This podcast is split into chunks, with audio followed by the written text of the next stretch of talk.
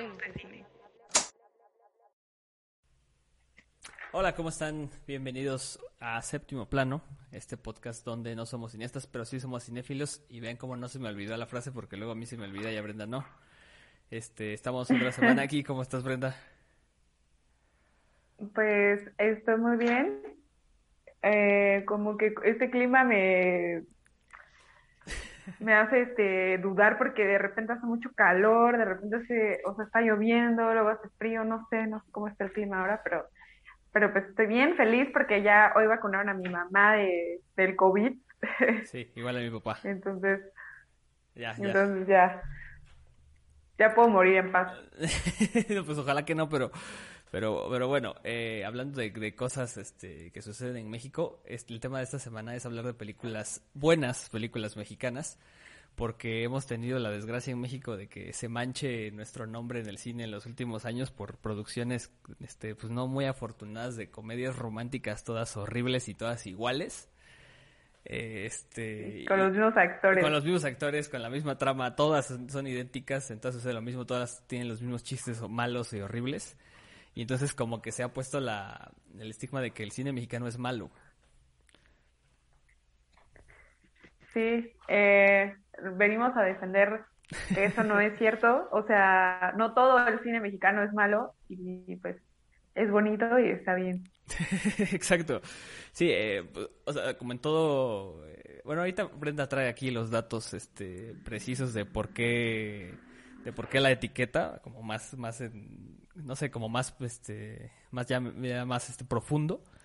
Pero pues no es cierto que las películas mexicanas son malas, hay películas mexicanas muy muy buenas. eh, y bueno, pues para este tema eh, hicimos una pequeña lista, no está en orden de mejor a peor o de peor a mejor. No hay ningún orden específico, simplemente son películas y, y pusimos algunas reglas ahorita antes de empezar a grabar hasta que eliminamos algunas porque Brenda ya estaba haciendo trampa. Este, pues tienen que ser, pues tienen que ser producciones eh, mexicanas, eh, que, sean, que sean- hayan sido producidas en México y pues que estén en español.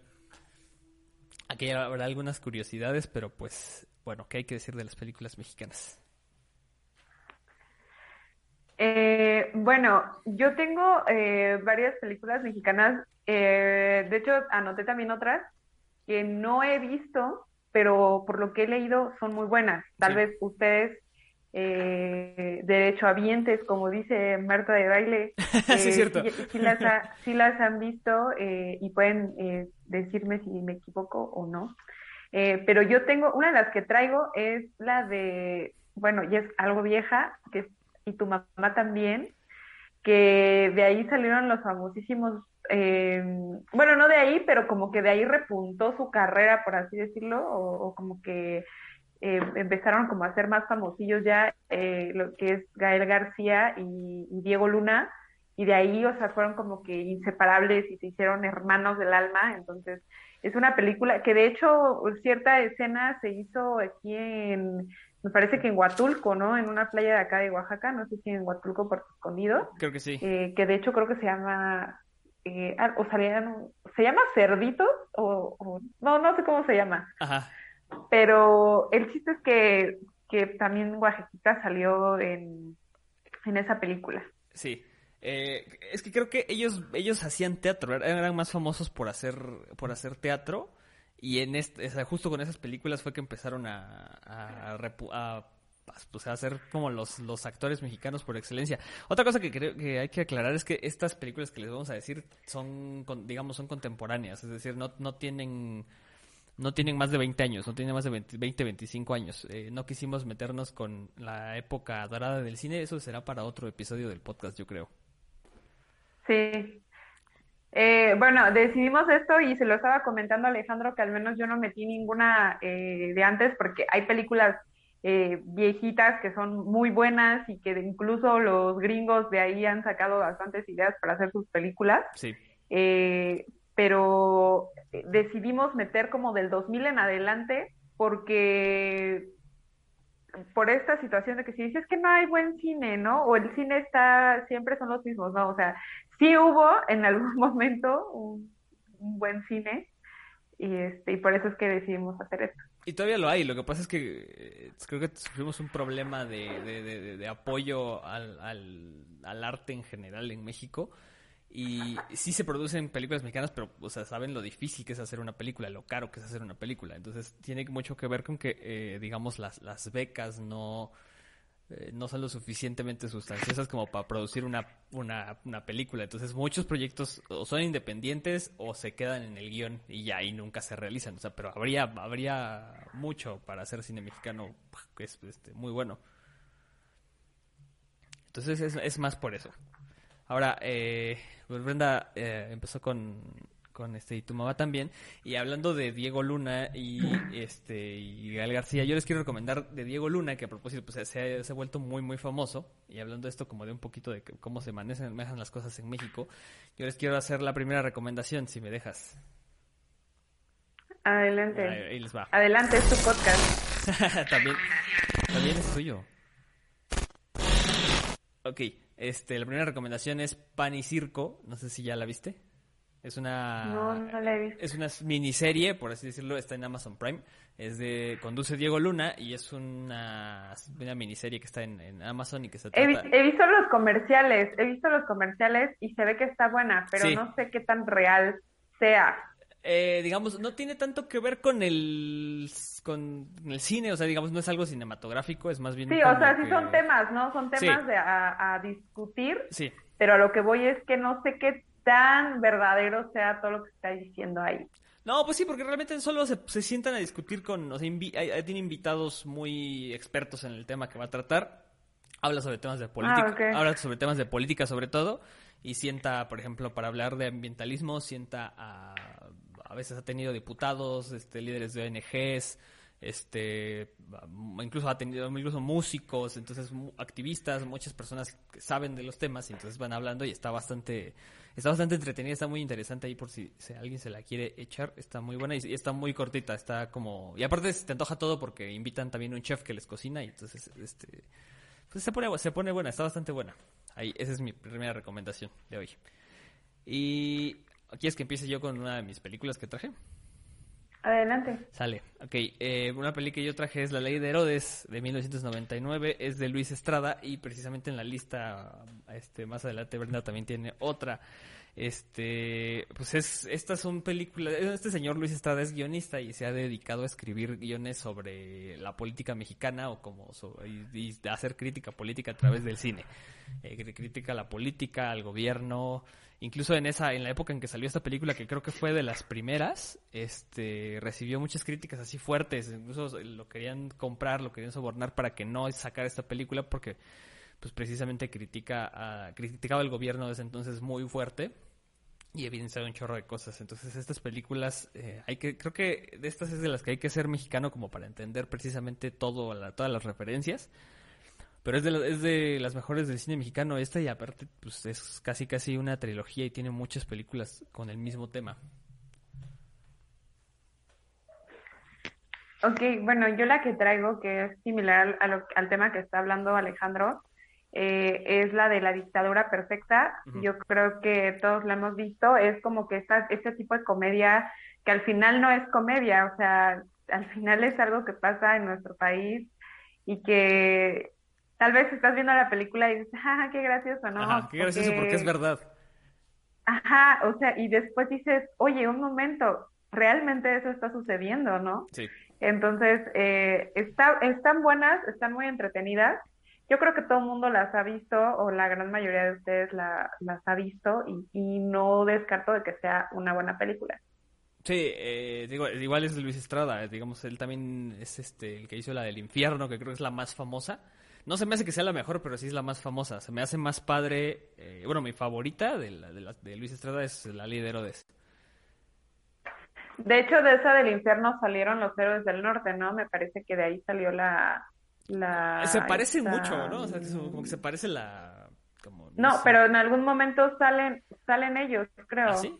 No, no, no, es que no me acuerdo. Eh, en el infierno, o la estoy confundiendo. No, creo que la estás confundiendo. Según yo, o sea, de ahí, de ahí salen los de los héroes del norte. O sea, es como que algunos personajes X, pero tienen tanto éxito que después les hacen la serie de los héroes del norte.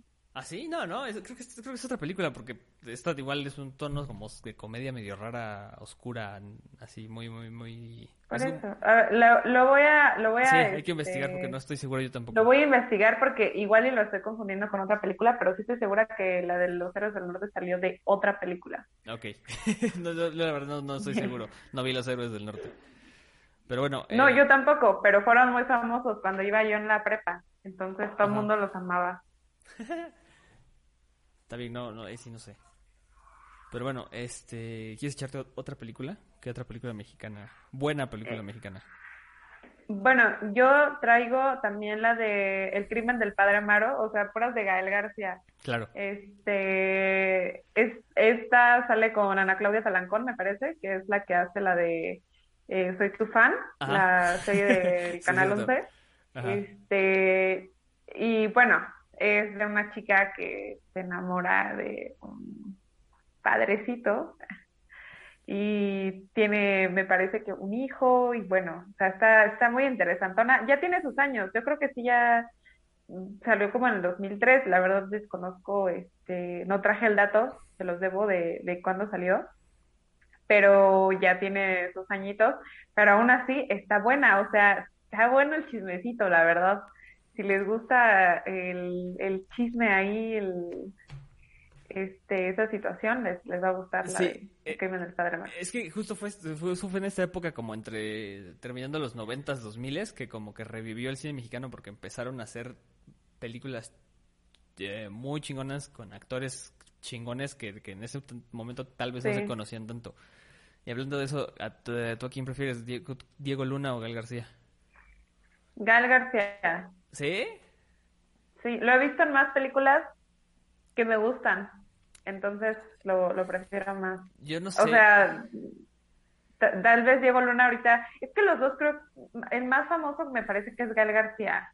No, yo, yo, yo, pensé. Es que, por ejemplo, Diego Luna ya llegó a Star Wars. Eso ya es así como. O sea, sí, pero es como muy. No, o sea, no, claro que no. Tiene una película de protagonista. O sea, de la de Rogue One ya, ya salió en Star Wars de protagonista, o sea, ya ya puso su ya, ya sale, bueno, no sé, aún así bueno, no sé, me gusta más de todos modos Gal García. O sea, Gal García sale en una de mis películas favoritas, entonces eh... que, que nos comenten Gal García o Diego Luna. Yo voy Diego Luna. Es más, hay que hacer la encuesta eh, en, en, la de Instagram, en la cuenta de Instagram. A ver, ¿quién prefiere? Este, ah, no, eso no lo puse, ¿sí? No, claro, pero ayer hice la encuesta, pero creo, que no incluí Diego Luna Gal García, así que vamos a, vamos a ponerla ahí, contéstenos a ver qué prefieren. Esa está buena. Ok, eh, esta película que sigue la, la traíamos los dos, este, nos pusimos de acuerdo, pero venía en la lista de los dos, y es Amores Perros de 2001. No, esa la quería dejar para el número uno. pero ese no es. Bueno, pues saltémonos amores perros, voy a decir una yo. No, pues ya, ya, la dijiste. No, no, no. Eh, bueno, vamos a dejar. no, vamos a dejar amores perros para el final. Pues ya. yo, yo, yo, digo mis datos. Ok, pues vamos de una vez. vamos con Amores Perros. Es de 2000, eh, no sé si 2000, 2001. es de Alejandro González Iñárritu, ya saben, ganador de varios Oscars. Este, y fue su primer película, la verdad. Este, antes había hecho puros cortometrajes y otras producciones, pero esta fue su primer, esta fue su, debut como director de largometraje. Esta es una historia que todos conocen o todos deberían conocer. Eh, y a mi parecer es de las películas contemporáneas la mejor eh, que se ha hecho en México. Eh, es una historia de tres en uno, es como tres caminos y se, se, vuelve, se juntan en una sola historia, todo contado a través de este los suavelomitos. Y esa película tiene algo muy interesante porque es de la, fotografía es de Rodrigo Prieto, que usualmente al que todos conocemos es al, al, otro fotógrafo famoso mexicano que es el, Chivo Lubeski. El Chivo Lubeski. El Chivo Lubeski, que es el famoso y el que siempre está ahí queriéndose ganar el, el Oscar. Este, pero también hay otro fotógrafo que es grandioso, que es Rodrigo Prieto, y es igual, es, yo diría que eh, es más famoso Rodrigo Prieto, pero como que bajo las sombras, porque eh, Rodrigo Prieto es el fotógrafo predilecto de Martin Scorsese. Eh, él ha sido el fotógrafo de, Lobo de Wall Street, de Irishman, la última de, de Martin Scorsese, y la de Silence, la del silencio, en la que sale Andrew Garfield. En esa también fue el fotógrafo. Entonces, esa está muy buena. Entonces Martin Scorsese ha dicho que, que, que Rodrigo Prieto, mexicano, es su fotógrafo favorito y Rodrigo Prieto es el fotógrafo de esta película de Amores Perros. De hecho, la, la de Silencio eh, estuvo nominado Rodrigo Prieto por esa película a Mejor Fotografía. No, no se lo ganó, pero estuvo nominado. Sí, como que no, no se las han ganado ninguno de los dos, ¿no? O sea, tampoco el Chivo Luisky se la ha ganado. ¿O sí? Sí, ya se lo ganó. Por Revenant. Creo que dos veces. Por Revenant, ¿no? Creo. Ajá. Ah, bueno, ok, sí, tienes razón. Entonces sí, pero... Eh, bueno, esa película es la de la que les estaba diciendo hace rato que era mi favorita, donde salía Gael García. Es una Ah, de mis favoritas. Podría verla mil veces esa película y nunca me va a aburrir. Eh, tiene este estilo como que un poco de Tarantino en, en la situación en la que se divide por capítulos y al final todo esto se une. Eh, todo el, el soundtrack, la fotografía, los personajes, o sea, esta situación de que es todo muy mexa, o sea, esto muy... Súper, sí. eh, esto muy de feño, ¿sabes? Entonces, Sí. es como que, ¿cómo puedes hacer una obra maestra con un estilo de vida como lo llevaban ellos? Y les sale tan natural y es tan normal, digamos. Eh, no, es- no estoy diciendo que esté bien, estoy Ajá. diciendo que era en ese momento algo muy normal. Entonces dices, qué chido que te están contando una historia de cómo... eh, de unas peleas de perros clandestinas y Sí. todo lo que se desarrolla eh, eh, alrededor de eso. Entonces es está cañona y de hecho estaba yo escuchando un podcast, eh, no recuerdo el nombre del podcast, este, pero eh, estaban entrevistando por los 20 años de esta película precisamente, estaban entrevistando al que sale de, me parece que se llama Luis, el, el actor, Luis. Fernando creo Ajá. este, lo estaban entrevistando y él estaba diciendo que, que él estaba estudiando apenas cine, o sea, no era actor, Ajá. apenas estaba en la UNAM eh, y fueron ahí a hacer el casting y, y él se quedó, creo que me parece que él iba en tercer semestre, o sea, imagínate que en tercer semestre de la uni llega alguien y te elige para que hagas una super película. Es que en- Ajá, en, y- ese y- entonces no, o sea, digamos, te digo, era la primera película de, de este de, Iñárritu, o sea, a- antes o sea, no lo conocían para nada. De hecho, eh, hay una anécdota bien chistosa, por ejemplo, que en ese ves que eh, pues la escena la escena inicial de la película es un choque, así un choque, un accidente de auto en el que se embarran así bien cañón y en la que la, la chica esta que es modelo se rompe la pierna, ¿no te acuerdas? Eh, como Ajá. digamos no había tanto presupuesto este, bueno, pues para hacer ese tipo de escenas, pues, eh, o sea, literalmente sí estampan un carro, pero tienen que calcular este, hasta dónde va a dar el impacto y todo, y así, y como que el ingeniero que calculó eso, dijo así como que, ah, sí, sí da, sí da, y, y este, y la gente se acercó demasiado a ver, a ver cómo grababan la película, y cuando se estampó el coche, ya mero se lleva a todos los que iban de chismosos. Ajá, todo porque pues no, no, nadie dijo así como que, "Ah, ok, vamos a controlar aquí, había staff que controlara, así como que por favor échense para atrás porque aquí se va a estampar el coche. No, nadie, no había presupuesto para eso. Y entonces ya mero se lleva, al- o sea, ya deja de existir esa película porque hubiera terminado en un accidente.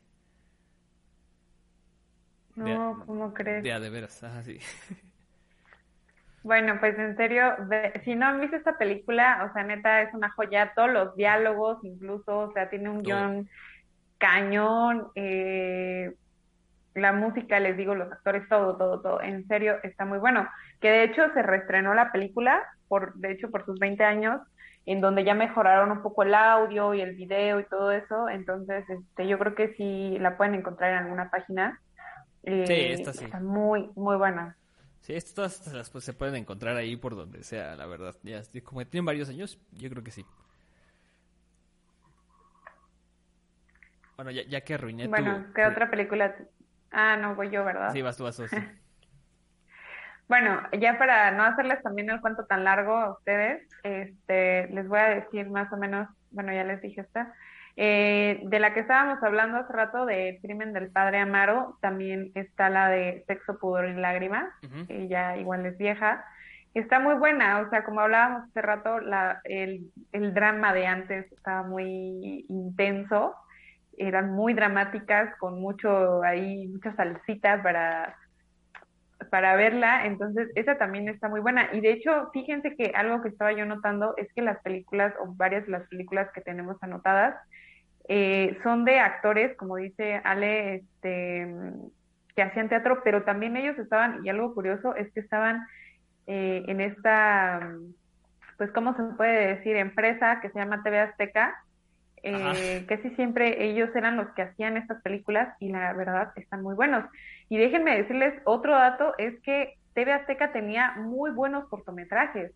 Eh, búsquenlos en YouTube, tiene cortos que te vuelan la cabeza, o sea, neta están muy, muy chidos.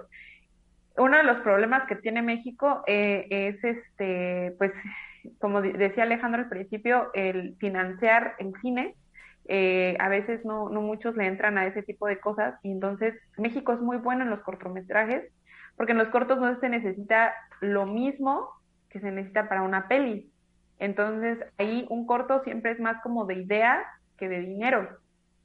Y los cortos mexicanos están muy buenos, siempre son ganadores de premios, así que busquen cortos. Eh, me voy a dar a la tarea de pasarles los links, de buscarlos yo misma y dejarles los links para que ya no les cueste nada ver ese tipo de contenido que les estoy diciendo. Sí, vale mucho la pena. Eh, es exacto, como hacer, digo, todos los directores mexicanos, o sea, digamos los tres grandes directores mexicanos actualmente que son Guillermo del Toro, Iñárritu y, y, este y Alfonso Cuarón, todos empezaron haciendo cortos antes, entonces seguramente podemos encontrarnos por ahí un chorro de cortos de, de, ellos y estarán estarán padrísimos.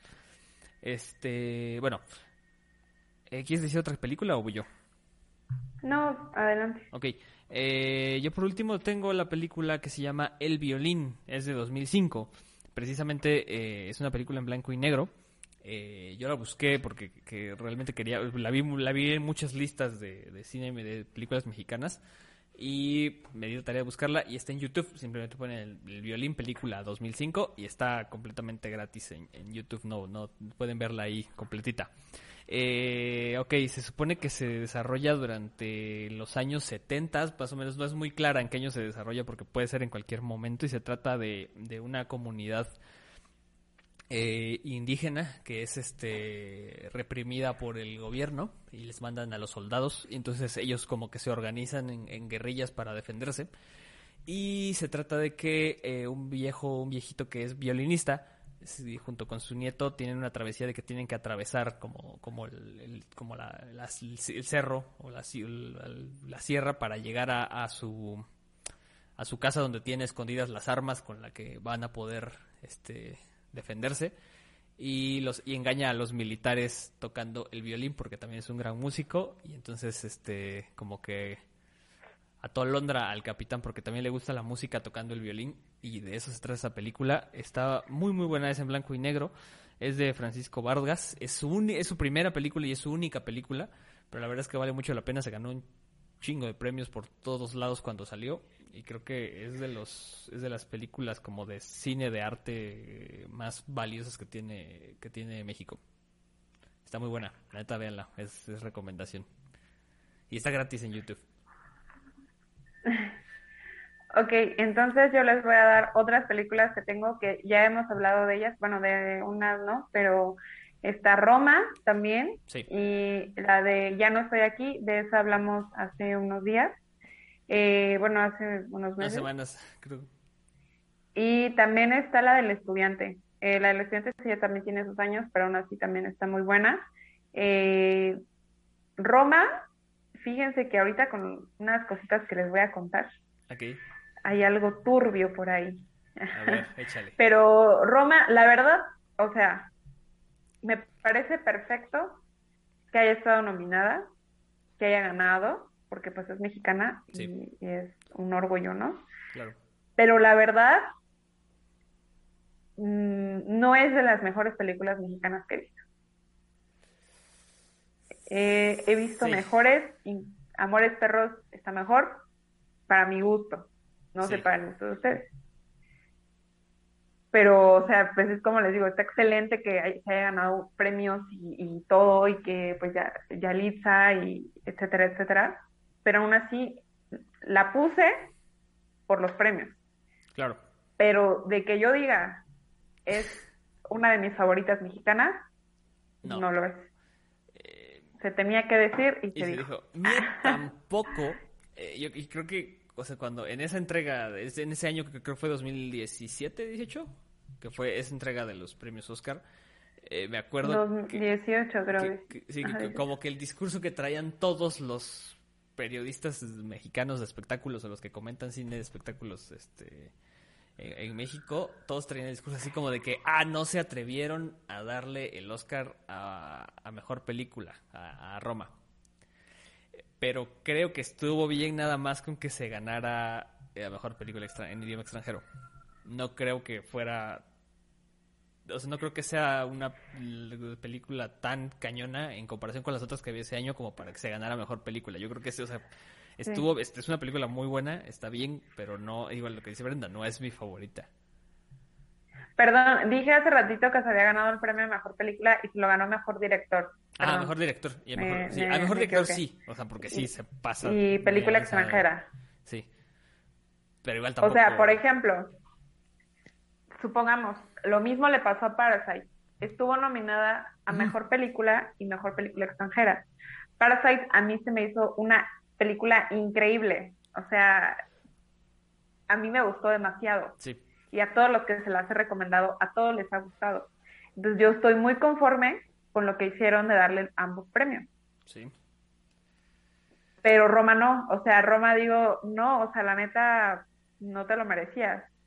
Y aparte, o sea, siento un poco, y es lo que les he estado repitiendo a los Oscars, que ellos como que traen estos, estos discursos de que inclusión y, y, todo eso. Entonces ya no premian a la mejor película, o sea, premian así como que algo que no los vayan a criticar. Y siento un poco que por ahí se fueron. Sí, también por eso precisamente apenas escuché un comentario que, que dice que eh, realmente en los Oscars no te fijes en el premio de mejor película. La mejor película del, año eh, te la vas a encontrar en el premio a mejor guion original. Ahí, ahí es donde premian a la mejor película realmente. O sea, no en mejor, o sea, aunque suene medio raro, la mejor película no está, en no está en las nominadas a mejor película, está en las mejor, está en las nominadas a mejor guion original. Ahí es donde neta le, ahí, es donde sí les vale y le dan el premio a quien se la merece. Ok, pues esas son mis películas de del cine mexicano. Sí. Ahora, este, bueno, Alejandro ya le dio sus recomendaciones, no sé si tengas otras recomendaciones. Este, no, de hecho esa me la inventé ahorita, la busqué en mi celular, fue bastante improvisada, pero si tú traes otras anotadas, échale. Ok, yo no tengo recomendaciones como tal, yo tengo páginas para que no haya excusa y no haya pretexto de que no las encuentro, de que la chuchita de la bolsera donde dijera mi mamá. Ajá. Entonces, eh, está la página de Filming Latino, así la buscan, Filming Latino. Está Filmoteca de la UNAM, está retinalatina.org y les voy a recomendar un blog, pero la verdad, ese blog es pues pirata, ¿no? ¿Qué nos hacemos? Ok, sí. Entonces, eh, si ese quieren que se los pase, mándenme un, mándenos un mensaje eh, para que no vean que estamos comentando este tipo de cosas. Sí, claro que no. A que nos este mande un mensaje, eh, ese es cine de arte en general, eh, no les estoy diciendo que es mexicano, ese es cine de arte y este y encuentran muy buenas películas, que de hecho se lo pasé a Alejandro, estoy segura que no ha visto ninguna película de las que aparecen ahí. Ya, ya vi varias. Pero está muy bueno ese link, entonces este mándenos mensaje y yo se los mando. Sí. Y, otro que les voy a recomendar, ajá.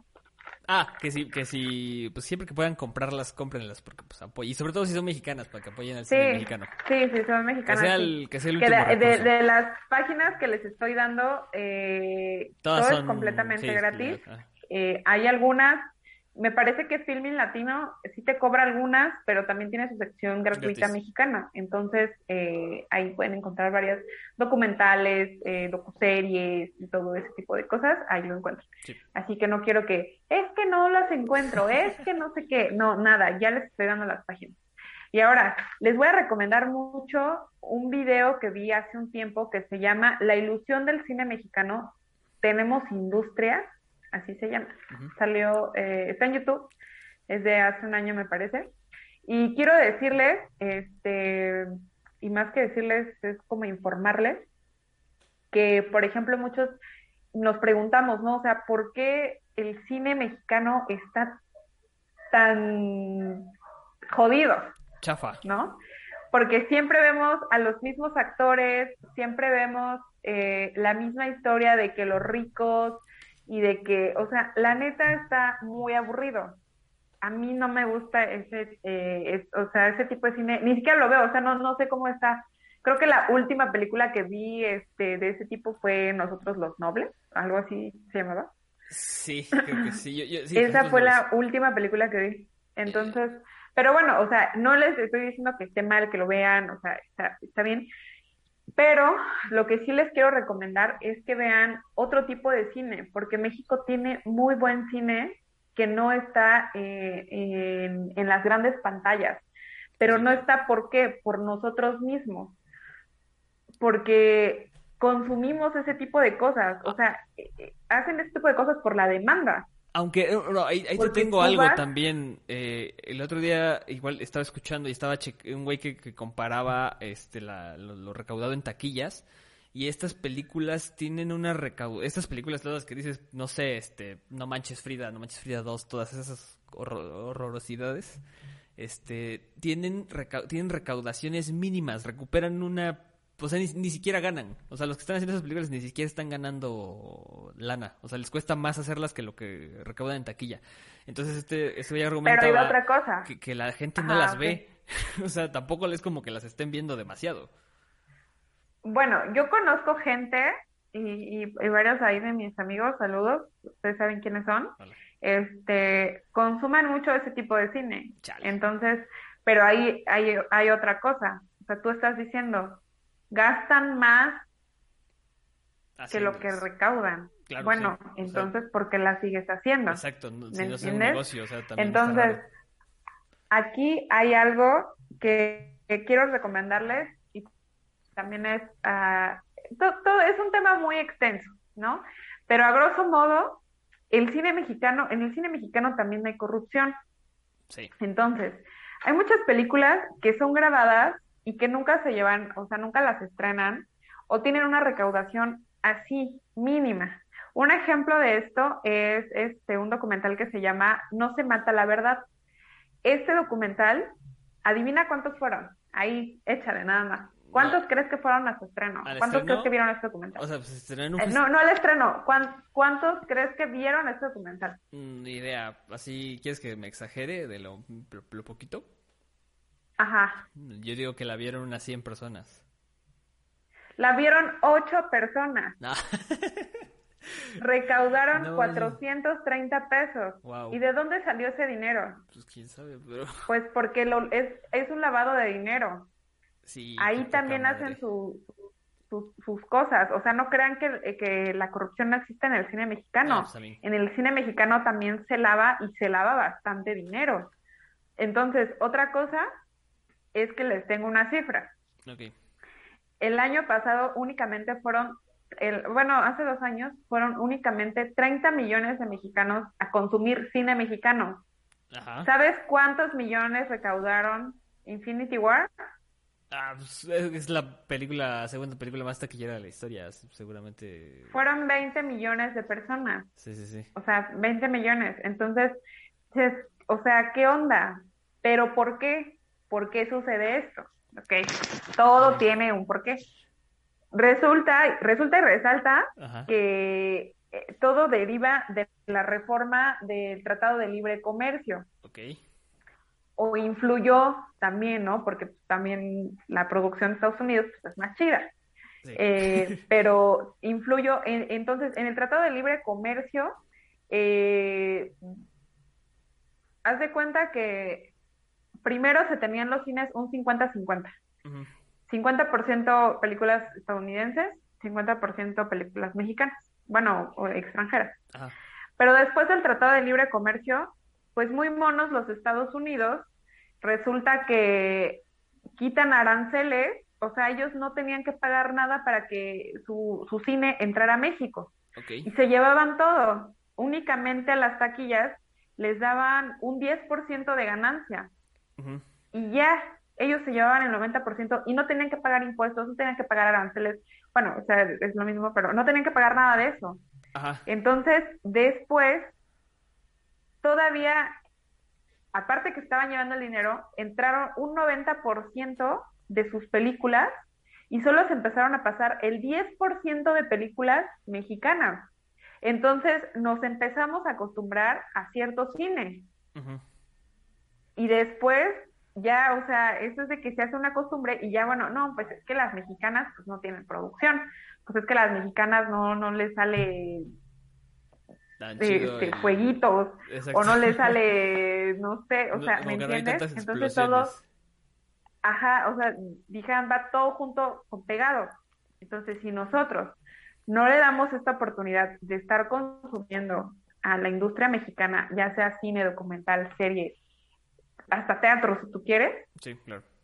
no va a haber eh, un mejor cine. Porque estamos, y, y, y, el cine mexicano que vemos es No Manches Frida, es este, todas las de Omar Chaparro, todas las de, o sea, los de los Derbez, que, que no están mal, no está mal verlo, porque no está mal verlo. Pero, está bien Pero también hay que ver prioridades. O sea, te apuesto a que muchos no vieron la de Ya no estoy aquí, que es una peliculaza y es mexicana. Claro, y está en Netflix.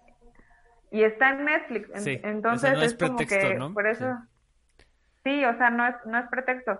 Todo esto que les estoy diciendo, todo esto que les conté, lo pueden encontrar en un libro que es de la UNAM, que se llama El Tratado de Libre Comercio de América Latina y la Industria Cinematográfica. Eh, está muy bueno, está muy interesante y, y esa es mi última recomendación. Que no es regaño, nomás es un, dato ahí. Porque ya me, estaba yo, ya me estaba yo poniendo así de que, ay, Brenda ya se enojó. Pues es que me, me enoja, me enoja. Sí, eh, entonces, este, regaña la última vez que, este, vean, vean cine mexicano, por favor. Sí, por favor, consuman, consuman cine mexicano. Sí. O latinoamericano, porque también sí, los, claro. eh, eh, ah. los otros países tienen este cine cine muy bueno. Sí, entonces en todos lados y sobre todo porque se tiene que elaborar de forma independiente, queda todavía más artesanal y hay cosas muy muy chidas que ver. Y pues bueno. Sí, así es. Sí. Pues bueno, este, ya como por recomendaciones finales, no se les olvide suscribirse, darle like a este video, compártanlo, nos ayudan mucho cuando lo compartan.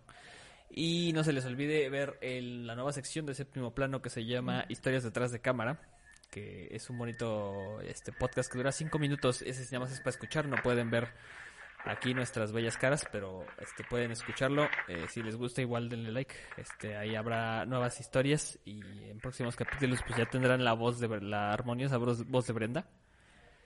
Y pues nada, este, no se les olvide suscribirse, darle like y este pues ya, nos vemos en la próxima. Adiós. Bye.